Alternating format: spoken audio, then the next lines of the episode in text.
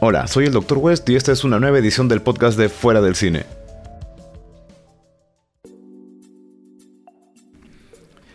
¿Qué tal amigos de Fuera del Cine?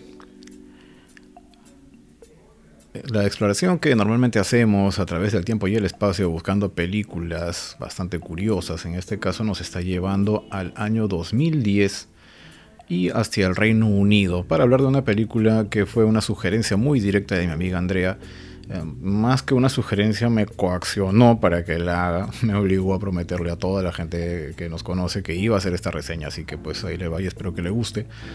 Y estamos hablando de una película que lleva por título Never Let Me Go. O como lo diríamos en español, Nunca me abandones. Esta película está dirigida por Mark Romanek, basada en el libro de Kazuo Ishiguro. Eh, Romanek lo conocemos también por una película bastante conocida con Robin Williams, es eh, One Hour Photo o Retratos de una Obsesión. Y eh, aquí contamos con las actuaciones de Carey Mulligan, Kira Knightley, Andrew Garfield y varios otros actores, ya que esta película está narrada en varias etapas de la historia y vemos a los personajes creciendo, así que cada uno ha sido interpretado por varios actores más y una gran cantidad de extras. Así que eh, hay, muy buenas actuaciones distribuidas por toda la película. Aquí hablamos de una realidad distópica, a pesar de que Andrea me hizo ver esta película diciéndome que era ciencia ficción y resulta que es una película romántica. Pero bueno, eh, de todos modos es lo suficientemente buena como para que hablemos de ella. Eh, normalmente cuando nos hablan de ciencia ficción, ¿qué es lo que imaginamos? ¿no? Imaginamos el futuro, de aquí a 50, 100 años, 200 años o más, eh, y, nos imaginamos tecnología imposible, nos imaginamos automóviles que vuelan, nos imaginamos teletransportarse, nos imaginamos un montón de cosas. Pero aquí nos jugaron completamente al, al extremo contrario. hablamos de que en el año 1952 ocurrió un logro técnico en la medicina y esto desencadenó en que ahora la expectativa de vida de un ser humano está por encima de los 100 años. Entonces, al ocurrir esto en el 52 y ser únicamente ese punto, lo que vemos es una suerte de mundo alterno que en realidad no difiere casi para nada de los años 50 que conocemos. Entonces, eh, la película está ambientada en el año 78, comienza desde allí, desde el año 78 hacia adelante. Y bueno, eh, en realidad, como les digo, la tecnología que vamos a ver gráficamente en la película, pues no tiene mucha diferencia. No vemos los, teléfonos convencionales, automóviles, etc., hasta las vestimentas y todo lo demás, es muy propio de la época. Eh, sin embargo, sabemos que existe este cambio bastante serio en la sociedad y esto también ha provocado una, serie de condiciones nuevas de vida. Aquí conocemos el personaje de Katy, que ella se describe como una cuidadora, nos narra en retrospectiva, ella estaba ya viviendo en los años 90, nos narra en retrospectiva cómo empezó eh, su vida en este internado y donde conoce a sus amigos de toda la vida, Tommy y Ruth. Eh, dentro del internado, Tommy pues es un chico un poquito conflictivo, y digamos que Kathy llega a tener un acercamiento con él, llega a conocerlo desde otros ángulos y se entabla una bonita amistad. Tanto que eventualmente se veía eh, llegando a tonos románticos y todo el tema. Y, e incluso en una ocasión Tommy le llega a regalar a Kathy un, cassette, una cinta de cassette eh, de la cantante Judy Bridgewater que contiene precisamente la canción que le da título a esta película, Never Let Me Go. Sin embargo, al ver que eso está ocurriendo entre ambos, Ruth se mete un poquito en medio y como que trata de eh, ganarle el puesto, en este caso a Kathy, así que se genera un triángulo amoroso que se va prolongando por mucho tiempo. Ahora, ¿cuál es el detalle aquí? En una de las tantas clases que ellos llegan a tener, una profesora eh, comete la imprudencia es lo que le dicen de la dirección, que ha sido una imprudencia de hacer esto, y les explica a los chicos finalmente cuál es su propósito en esta vida. Su propósito en esta vida es completar a otras personas. ¿A qué se refiere esto?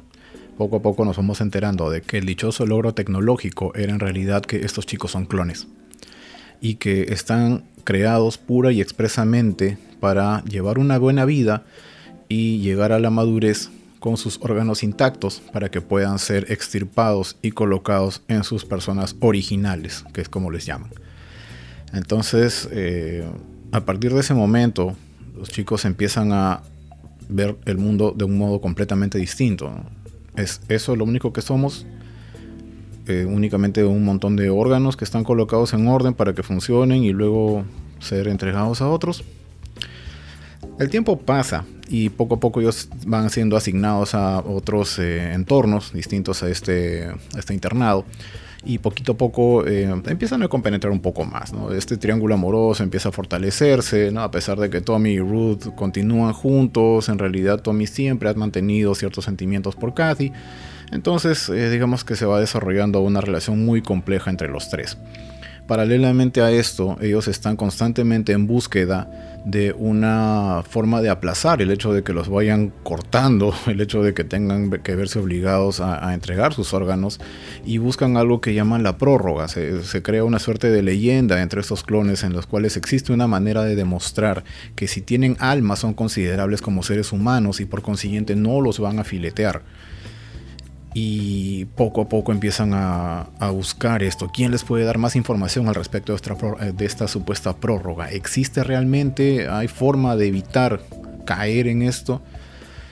Poco a poco vamos eh, compenetrando cada vez más con estos personajes hasta que ya llegamos a la adultez, eh, empezamos a entrar hacia los noventas y pues es Ruth una de las primeras en empezar a caer víctima de estos cortes, tienen citatorios en los cuales los llevan a quirófanos y empiezan a extirparles órganos. Entonces, eh, a partir de aquí ya no voy a continuar con el argumento porque deviene en, cosas un poquito trágicas, en revelaciones, en detalles que ustedes tendrían que ver ya en la película para que entiendan muy bien de qué está tratando. Eh, sin embargo, eh, lo que sí debo recalcar es que la película le genera a uno muchos cuestionamientos. Hay, hay, bastante que preguntarse, a pesar de que, como dije en un primer momento, la primera vez que la vi fue una película netamente romántica, pues cuando uno empieza a explorar, digamos, esta, esta situación, ¿no? esta eh, circunstancia en la que se encuentran las personas clonadas, ¿qué son ellos realmente? Durante el tiempo que están en el internado, el internado maneja todavía algo que ellos llaman la galería, que es una suerte de, realmente es de una galería de arte con los dibujos que hacen los chicos, y aparentemente son el último internado que todavía conserva esta costumbre. Eh, los chicos están convencidos de que esto de ver sus trabajos artísticos es para saber cuáles de ellos realmente son capaces de desarrollar un alma. Que a través de estos gráficos ellos podrían mostrar qué es lo que contiene el alma de alguno de ellos, si son más allá que, que solamente un clon o un montón de órganos en función.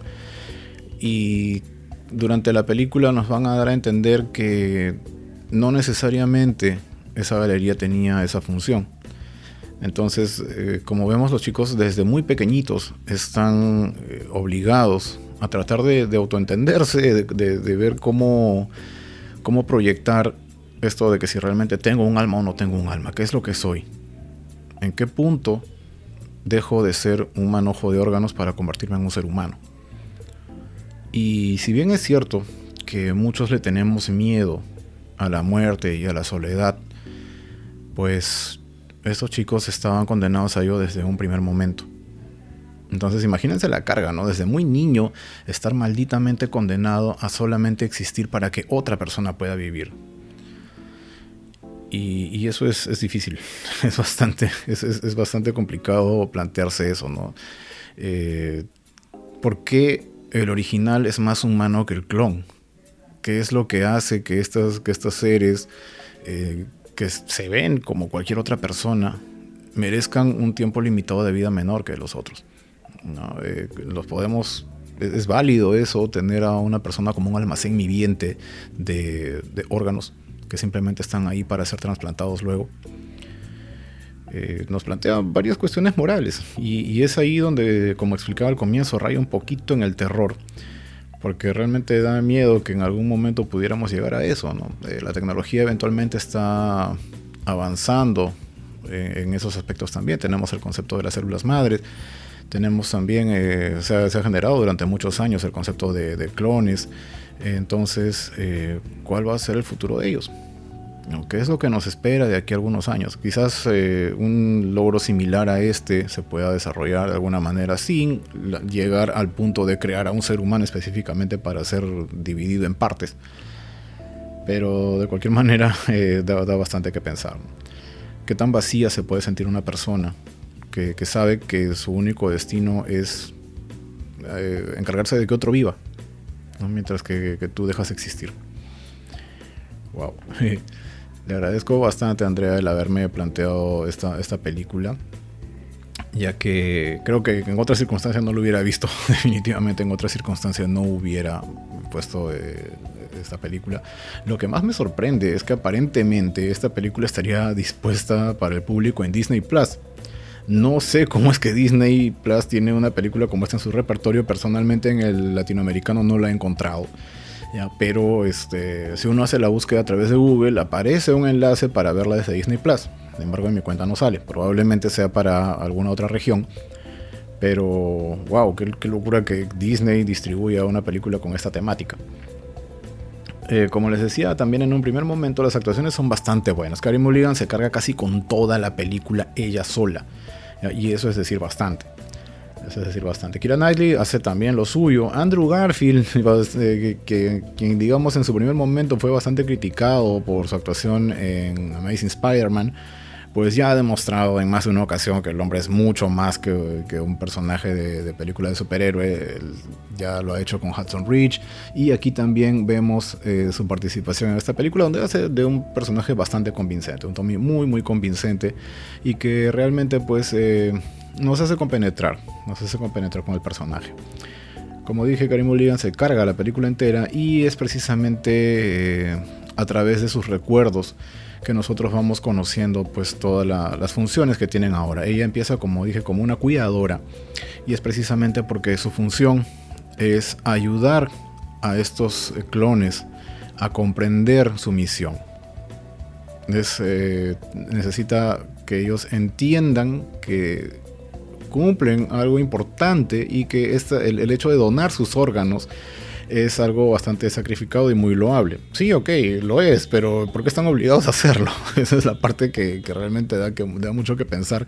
Y a ella también le duele porque se nota que, vive en esa hipocresía de tener que convencer a otros de que está bien lo que están haciendo cuando ella misma no quiere correr con esa suerte, que eventualmente le pasará. Si bien es cierto que ella cuida de otros, pues eventualmente también la van a llamar y también va a pasar por exactamente la misma suerte que sus compañeros.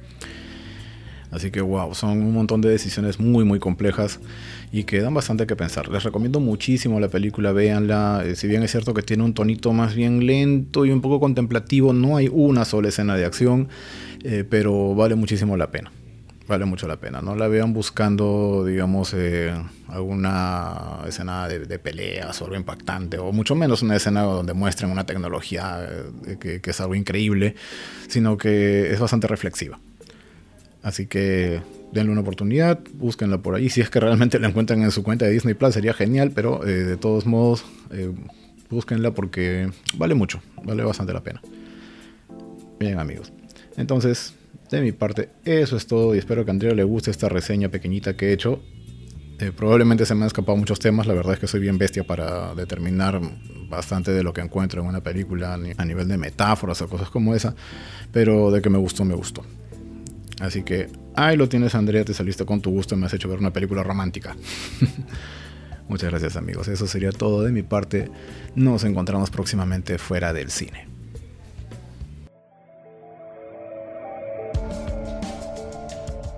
Ya saben que pueden seguirnos en fuera del cine.com. También nos pueden encontrar en Twitter como arroba fuera del cine, al igual que en Instagram.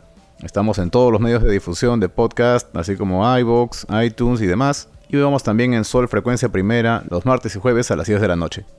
Muchas gracias por compartir estos minutos con nosotros. Por mi parte eso es todo, soy el Dr. West. Nos encontramos como siempre fuera del cine.